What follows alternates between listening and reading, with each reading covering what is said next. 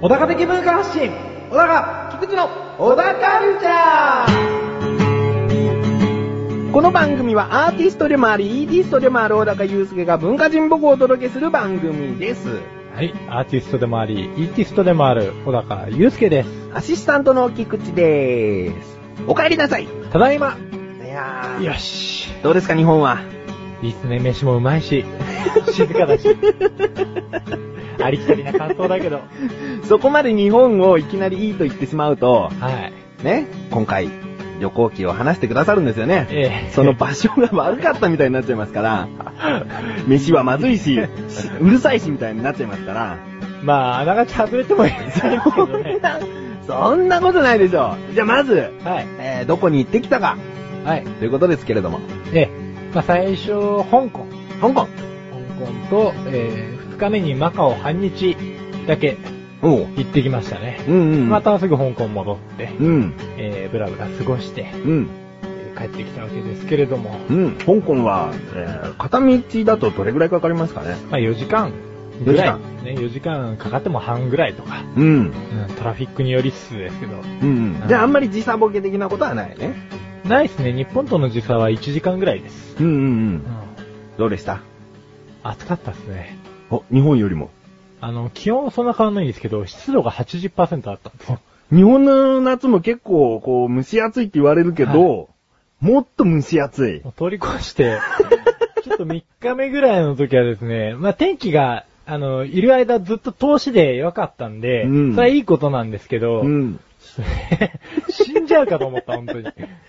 蒸し暑いって息苦しいって感じがしますね。息苦しいし、しかもその、一番暑い日に坂の多い地帯を、うんブラブラしてたもんで、やばいなと。おううんほんとセブンイレブンがいっぱいあるんですけど、セブンイレブンで、とにかく水を買いまくっ てですね。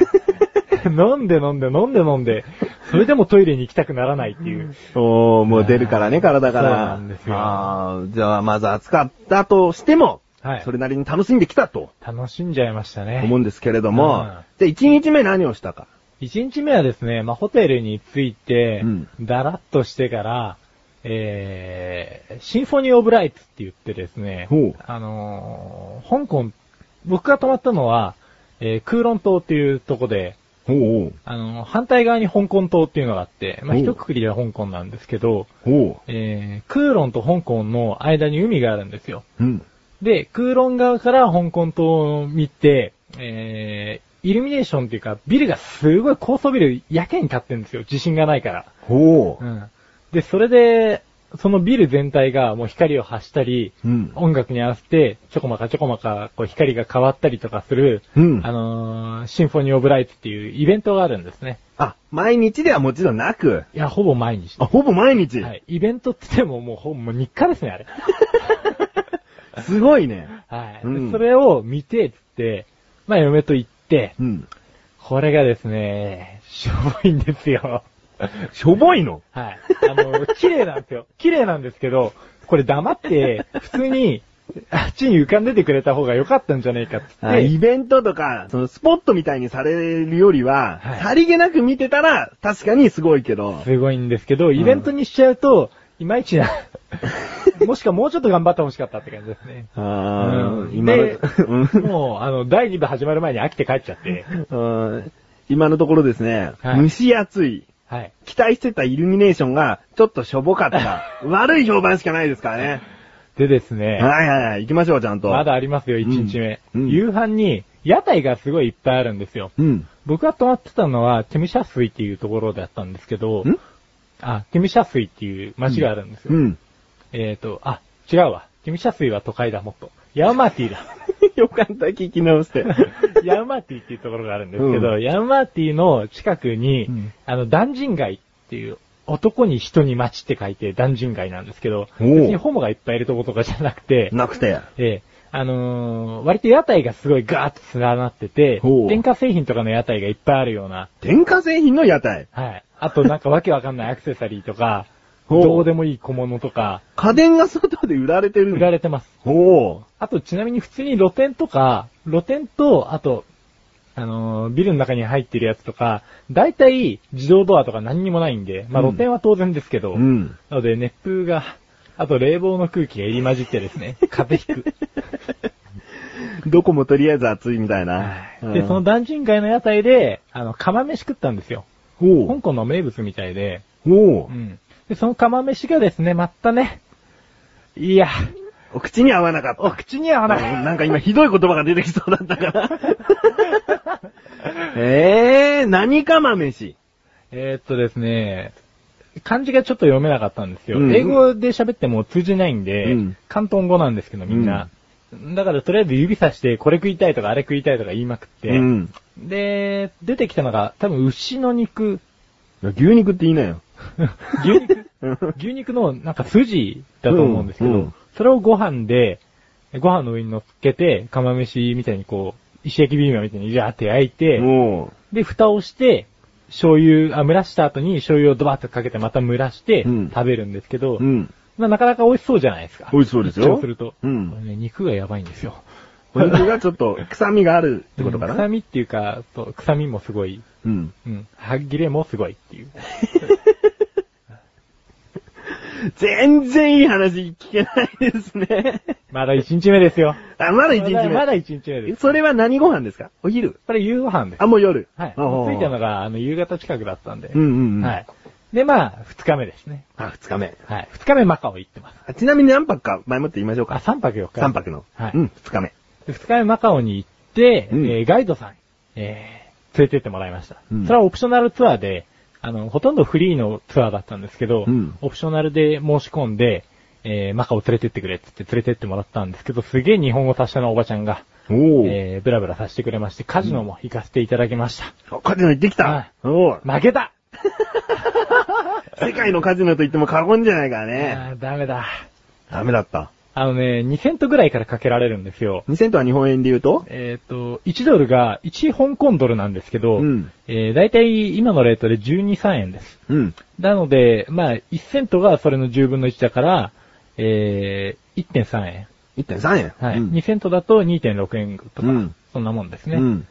2セントからかけられるルーレット代とか、うんうんもあるんですけど、一応中にですね、こっから先高額だよみたいなエリアがあって、うん。そこからだと300ドルからしかかけられないとか。おーおーおー300香港ドルだと13だから3900円から、うん4000円からしかかけられないようなうん。高レートのところもあったりしてですね、うん一応僕は2セントのやつを、 まあ、観光客向けでもあるのかなえ、うんカチカチやって、1回1ドル当たってですね、うんえーその後減っていくばかりなんでやめ ました。まあ、そんな大きな痛手でもないし。そうですね、あんまり深みにはまるタイプでもそもそもないというか、うんギャンブルやらないタイプなんで、うんうんうん。うんカジノを楽しんで。そうですね、カジノ楽しんで、で、その後エッグタルト食べたりとか、おーうん、あとはお寺とか、セドナ広場っていう、ポルトガル領だったんですけど、もともとマカオは。ほポルトガルから持ってきた石で敷き詰められた広場とかがあるんですよ。う。うん。あそういうところとかね、すごい美しい感じに、こう、広場が、あ西洋と東洋が本当に入り混じってるような感じの、ーう。うんん、街並みで、すごい綺麗で。お、うん。マカオはなんか、高評価というか、青高としても、いいところはいいって言えてたし。うんまあ、香港もですね、これからちょっと株上げたいんですけれども、お、ええ、まあ、長くなっちゃうから。いそうですね、今回、 ちょっと、ここから3日目まあ、2日目の終わりから3日目にかけて、ちょっとまだ話残っていて、ここまでなので、はい。えー次回にしましょうかね。次回にしましょうか。えー興味がないという方、香港の魅力、あるはずですあるよあ、いい食べ物あったよお、いい食べ物があったそうです。あなので、えーこちら次回に期待していただきたいと思います。はい。とりあえず、ここは一旦、ゲー CM ムですすどうも、メガネタンマーニです。マシュルです。毎月第2水曜日更新のアスレチック放送局、いとこ同士ではない男二人ああが、れやこれやと話しつくと皆様に汗と涙の大感動をお届けできません。プロ顔負けの歌と踊りを、お届けできません熱々できたてミックスピザを、お届けしますすんのかよもうそれ熱くなってきて大やけでどもそんなあなたが食べたいのってバカ野郎アスレチック放送局の口でラジオ、ぜひお聞きください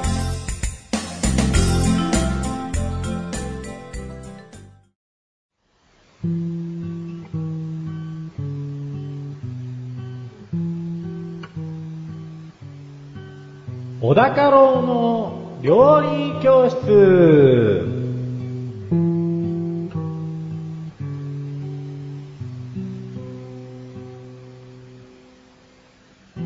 このコーナーは料理研究家の小高郎先生に食についてあれこれご指導していただくコーナーです。ちなみに番組内で料理は一切いたしません。ということで、香港に負けない。今回のテーマ、料理、食材、お願いします。ヤムチャ。ヤム茶。えー、漢字で書くと、飲むお茶と書きますが、はい。どうなんですかね、シューマイだとか、はい。そういうものですね。そうですね。まあ、ちなみにそのシューマイとか、あの、小籠包とか、あの辺は、ヤムチャの中でいう天津。うんうんうんいわゆるなんかヤムチャと天津の違いって何なのっていう人いるんですけど、うん。おー。なんつうんですかね、ヤムチャっていうのはその料理の方式で、うん天津っていうのはいわゆる今言ってた、そういう類、食べ物の類のことを言うだけなんで、う。うんーん、ヤムチャの中の天津だと思ってください。おー、ヤムチャには天津以外にもあるってことですね。あー、天津以外のものもありますけどね、うんなんかいろんな種類出てくるんですよね、あれ。うんうんうん。うんえ、これは、先ほど話していた香港とは全く別と考えてよろしいですかえっ、と、ダメです。あ、ダメはい。ちなみに、あのー次回話すであろう3日目からの伏線になります ので、偶然になるんです伏ね。線にしてください。わかりましたはい。では、ヤムチャ、どうぞ。えで、ヤムチャとはですね、これ中国広東省、香港、マカオを中心に行われている習慣で、中国茶を飲みながら天津を食べることうん。であると。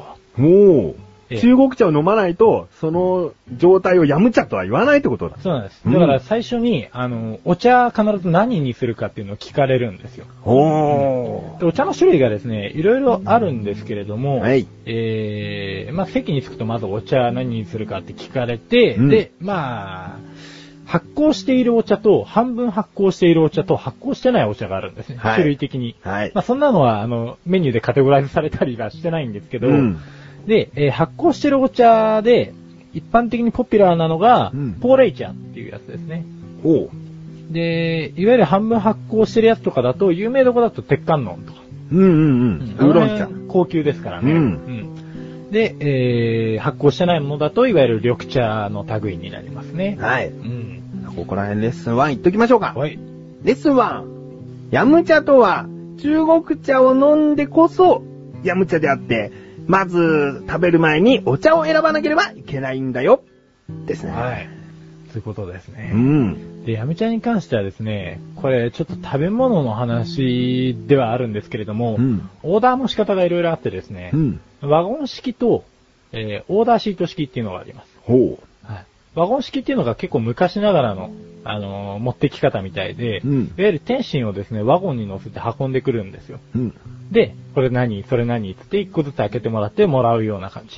で、ほオーダーシートはメニューから、あのー自分で組み取って、うん書いて、提出するとそれが来ますよっていう、う。うん。えー二通りになってます。個人的にはオーダーシートの方がいいですね。あーー。僕も迷ったんですけど、うんワゴン式のところ行ったんですよ。ほう。うん。あの、結局オーダーシート式ですね。あの、ガイドブックとか見ると、あの、わかるんですけど、うん。見ないと、あの、メニューだけ見ると何が何だかさっぱりわかんなくてですね。あー、なるほど。うんだったらもう持ってきてもらって見せてもらっちゃった方が早いっつって。それはあるかもしれないですはね。ほう。で、実際、こう、一番最後にですね、粉って書いてある、えー、ものがあったんですけど、これ気になって調べてみたんですが、うんえー僕があっちで食ったやつで、シンハーチョンファンっていうやつがあるんですけど、うんこれはライスクレープのエビ巻き。ほで、米を絞った、えー、液を膜状に蒸したもの。う。うん。、で、エビを巻いて食べるやつがあるんですね。うんうで、んソイソースとか、うん。うんちょっと甘辛いやつを、タレをつけて食べるんですけど、うん。うんこういうのも見ないとわかんなかったんで すよ。何せ漢字がですね、新鮮の線に、エビに、うん蝶に、粉って書いてあるんですね。うん、あー。わかんないでしょ。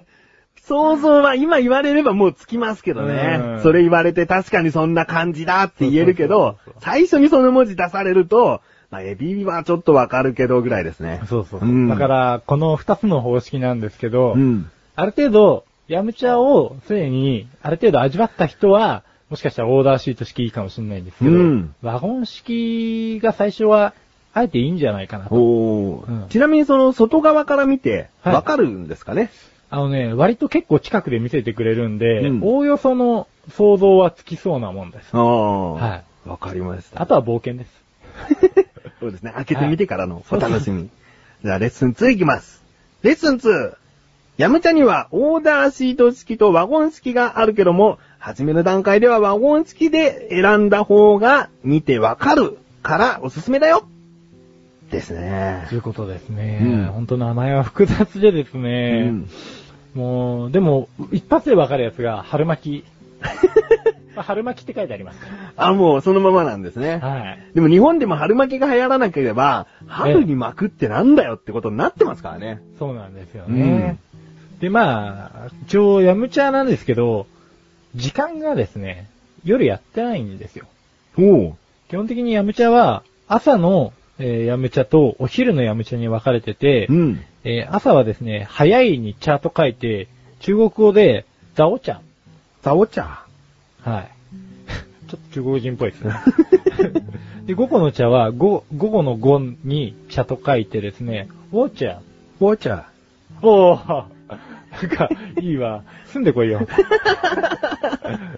なので夜はやってないんですけど、うんえー普通のファミリーレストランみたいなやつがあるんですけど、うんそういったところでは、あの、似たような天心出してくれますので、うんまあ昼食いそびれて、もう空気がなかなかねっていう場合は、うんあの、もし向こうに旅行行ったりした場合は、そうやって注文することはできますね。うん。日本だったら多分いつでも食えるんじゃないですかね。あ、レッスンですね。はいレッスン 3! ヤムチャは朝と昼というのが、向こうでは常識らしいよですでねす。ね。うん朝にこんな脂っこいもん食えるかの でも、さっぱりしてるものはさっぱりしてるんじゃないですかそうなんです。蒸し物とかありますしね。うんで、結局ですね、天津の話を今までしてたんですけど、うんあの、スープもあるし、うん実はあの、香港ってお粥も有名なんですよ。うん。で、お粥も、確かワゴンで運んでたんで、そう。お粥も食えると思います。そうですね、ミスタードーナツで、うんヤムチャを出していますよね。うんまだやってるところはやってますよね。そこでお粥ありますもんね、メニューに。うん。で、結構その、ごってりした具材も選べますし、もちろんさっぱりした魚も選べるんで、うん。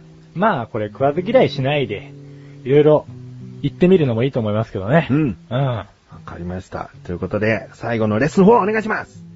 はい。今のがレッスン4だったみたいですけれども、レッスン4お願いします。レッスン 4! おすすめは、フィンハーガウだよ。何でしたっけ、それ。エビの。エビ入り蒸し餃子。シンハーガオ。シンハーガオ。うん。だそうです。だそうです。はいぜひ、発生してみてはいかがでしょ うそっち食べてみてはいかがでしょうか。いかがでしといょうかうことですね。はい今回のご指導は以上ですね。か。はい。先生、ありがとうございました。はい。 なあ、俺わかんないことあんだけど。なにくだらないことなんだけどさ、くだらないのそんなの俺に聞かないでよ。こんなくだらないこと誰に聞けばいいんだよ。そんなあなたのためにお答えします。菊池賞のなだらか向上心は毎週水曜日更新。なるほど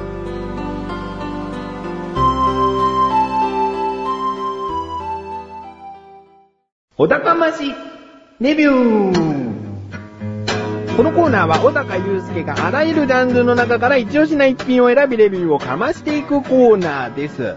なんとですね、はい。今回初めて小高ましレビューにメールが届きました。とは早速ご紹介いたします。い。小高ネーム、トミーさん。トミーさん、ありがとうございます。ありがとうございます。本文、はじめまして、2週に1度の放送をいつも楽しみにしております。はい。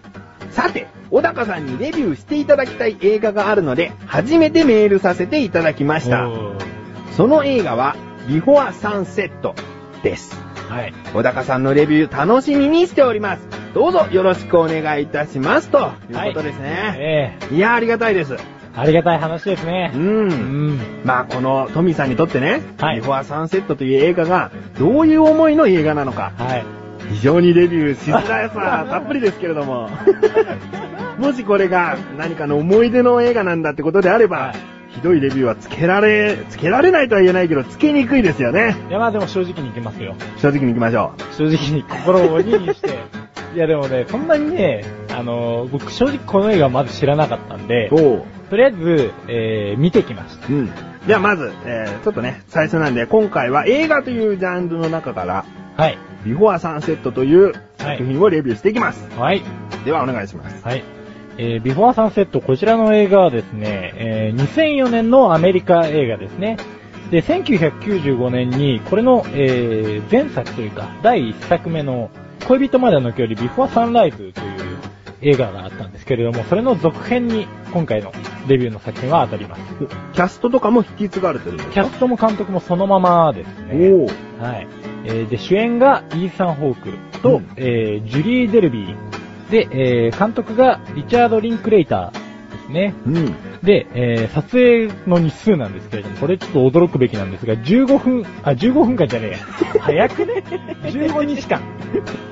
15日間。でも早いといえば早いですね。はい、早い。まあ、2週間と1日ですからね。 い。先に15分っていうインパクト与えちゃった。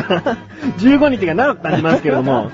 いや、短いです。そうですね、うん映画自体も大体80分ちょっとぐらいのうん短い映画で、1時間20分ぐらいですおー。うんなので、えー、割とさっと見れる映画なんですけれども、今回ですね、これ恋愛映画でしたね。お、ラブストーリー。はい。僕あんまりそのラブストーリーもあまり見ないたちなんで、うんえー、ちょっと今回ね、いささか緊張しているわけですけれども。いいきっかけでしたね、でも。はいうん。で、これ、ビフォーサンセットを話すにあたって、サンライズもちょっと触れておかないとわからないんで、おえー。ー、両方とも見ました。おー。サンライズを見てからサンセットの方も見ました。おー。えーそしたらですね、えービフォーサンライズは、えー1995年に撮られたやつって言ってたんですけれども、うんえーまずですね、ヨーロッパの長距離列車から物語は始まりまして、うん。えーその中で出会ったアメリカ人学生のジェシーとフランス人学生のセリーヌという子はですね、ふとしたことから意気投合して、えーアメリカ人学生の男性のジェシーの方が、アメリカに帰ってしまうまでの一日を、えー二人とも途中下車して、ウィーンで一夜を過ごすっていうやつなんですよ。うん。で、徐々に、こういろんな話を重ねていって、うんえーちょっと一晩ロマンチックに、しかもお互いこう、すごい好きになって、うん。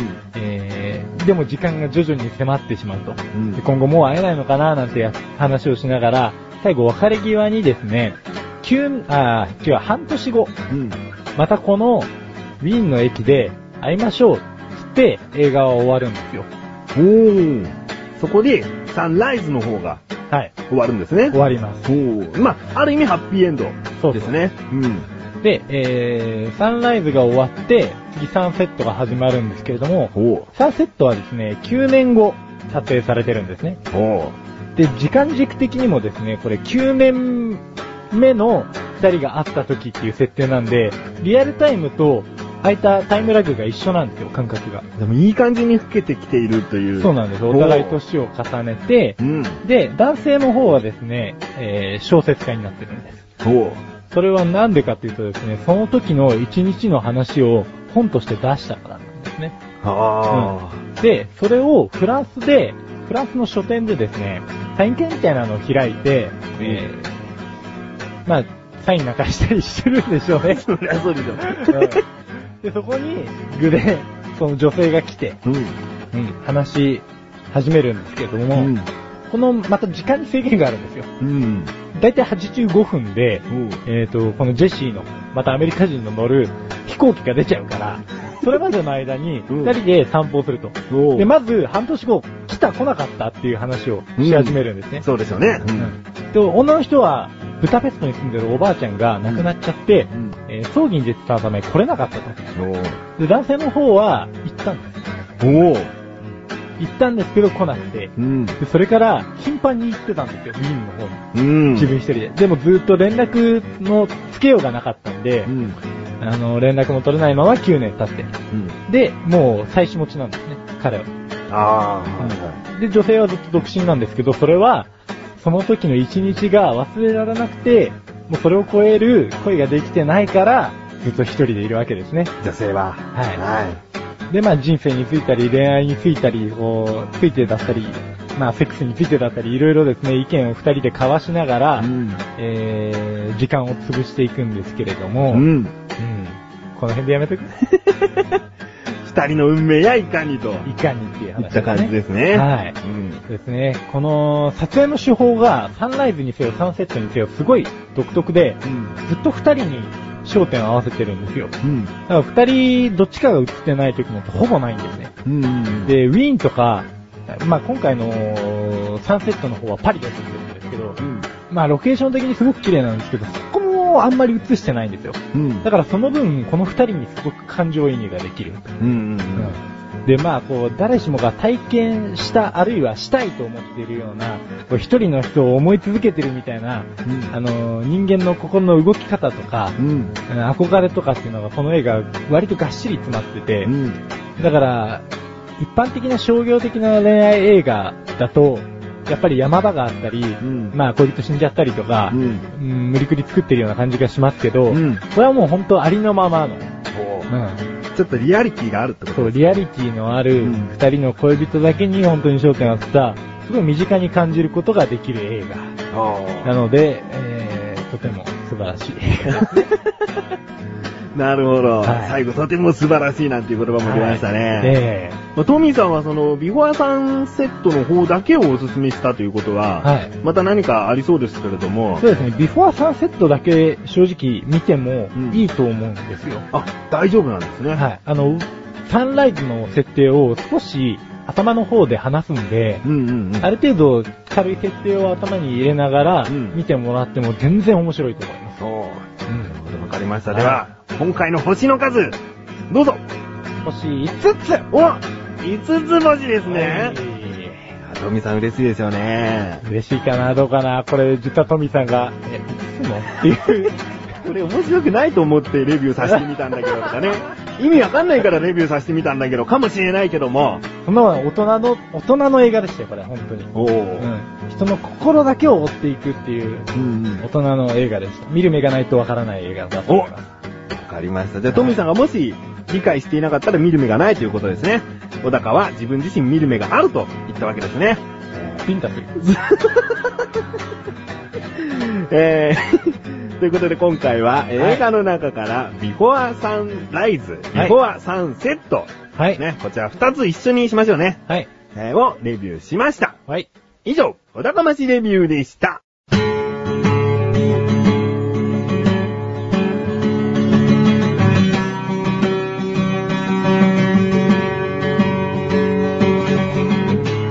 エンディングの中はい、ということで第34回も終わりを迎えようとしておりまはーす。なんかこう最後、自分が言ったことに不満があるみたいですね。い。はい。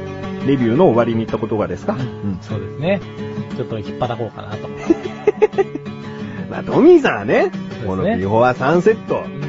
見てくださいってことだからう、ん。まあおそらく、いい映画だからってことだと思いますよ。そうですよ。最初からね、つまんない映画どう、どうだほら、レビューしてみろってことは、それはないと思うんで。 そうですよ。 何、何言ってくれてんですか、本当に。えー、まあ、トミーさん、メールありがとうございます。ありがとうございます。これからも、えー、こういった映画ではなく音楽でも何でもいいですね。はい。スタヤとかレンタルショップで借りれるものであれば、そうですね。なるべくかな。そうですね。僕の月のお小遣いが4万円なん で。